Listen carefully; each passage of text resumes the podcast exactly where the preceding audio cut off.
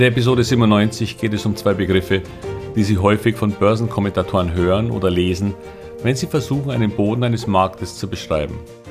Selten hören Sie überkauft, obwohl hier ein Einstieg viel teurer werden könnte.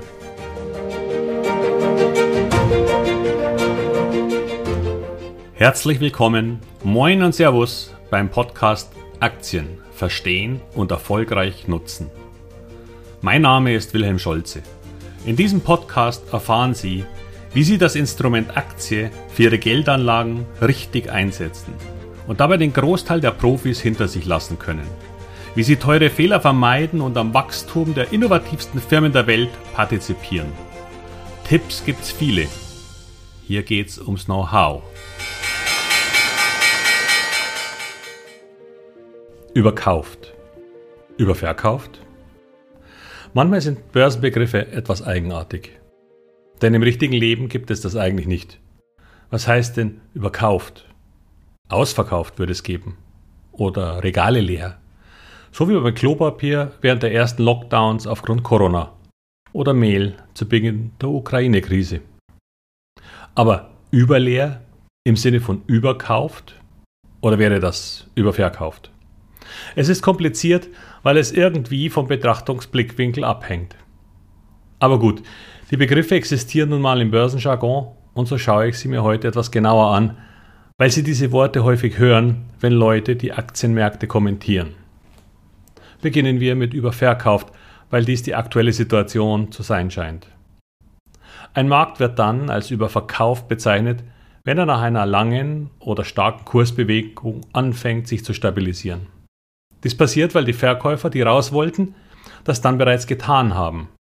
Diese Verkäufe führten natürlich zu niedrigeren Kursen, denn wer aus seiner Position raus will, akzeptiert peu à peu auch niedrigere Kurse und versucht dann trotzdem zu verkaufen.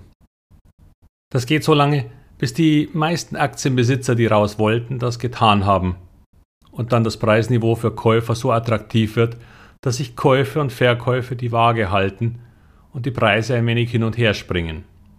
Für zum Beispiel ein paar Tage. Wenn die Kurse sich dann wieder erholen, hören Sie oft, dass der Markt ohnehin überverkauft war. Als wäre das offensichtlich gewesen. Nur leider ist es das im Vorhinein gar nicht. Es könnte ebenso sein, dass der Marktpreisverfall einfach ein paar Tage anhält und sich dann fortsetzt, obwohl der Markt überverkauft scheint. Sehen Sie, das Problem ist, dass dieser Begriff sehr häufig auch in der Chartanalyse bzw. technischen Analyse für ganz unterschiedliche Zeitintervalle genutzt wird. Manche Kurzfristtrader operieren mit Charts auf Stunden- oder gar Minutenbasis. Und auch hier wird eben in diesen Zeitintervallen von überkauft und überverkauft gesprochen. Wenn man aber im Minutenchart überverkauft sein könnte, ist das im Stundenchart noch lange nicht. Geschweige denn auf Tagesbasis so wie die meisten von Ihnen sich Charts wahrscheinlich ansehen.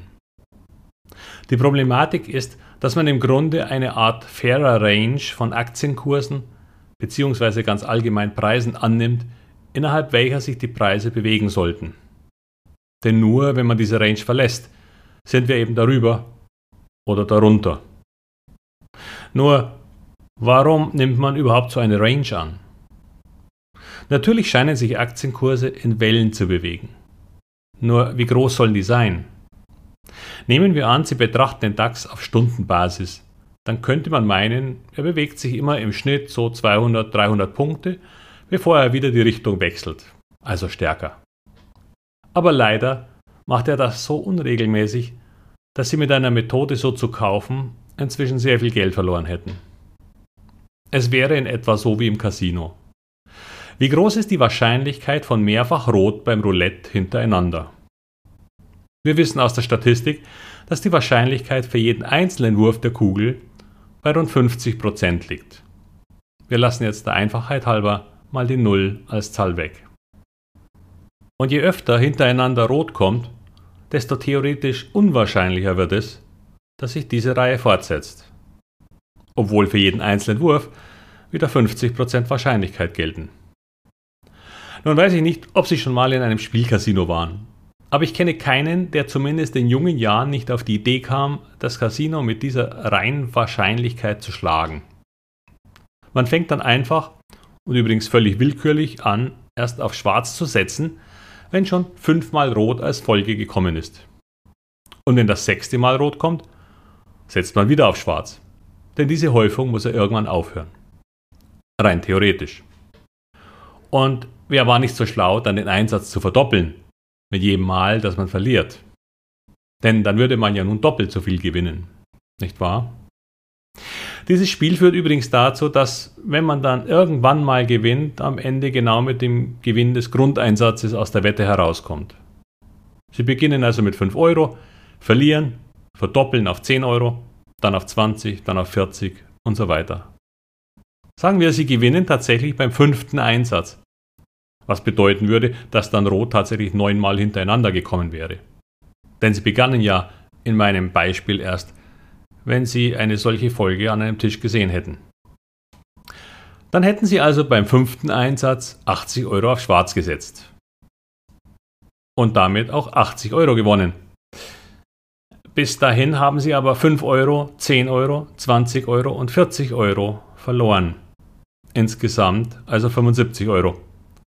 Bleibt wie gerade gesagt ein Gesamtgewinn von 5 Euro. Nun, als ich sehr jung war, aber schon ins Casino durfte, spielte ich die selbstverständlich auch. Schlau wie ich war, habe ich aber die Umsätze und Einsätze verdreifacht, damit ich am Ende bei dem Risiko nicht nur mit meinem Grundeinsatz belohnt werde.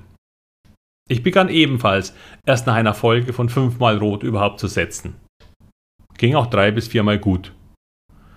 Doch dann leider nicht mehr. Denn die Einsätze explodieren leider bei so einem System. Und schon nach weiterem fünfmal Rot war ich pleite. Denn ich begann damals mit 5 D-Mark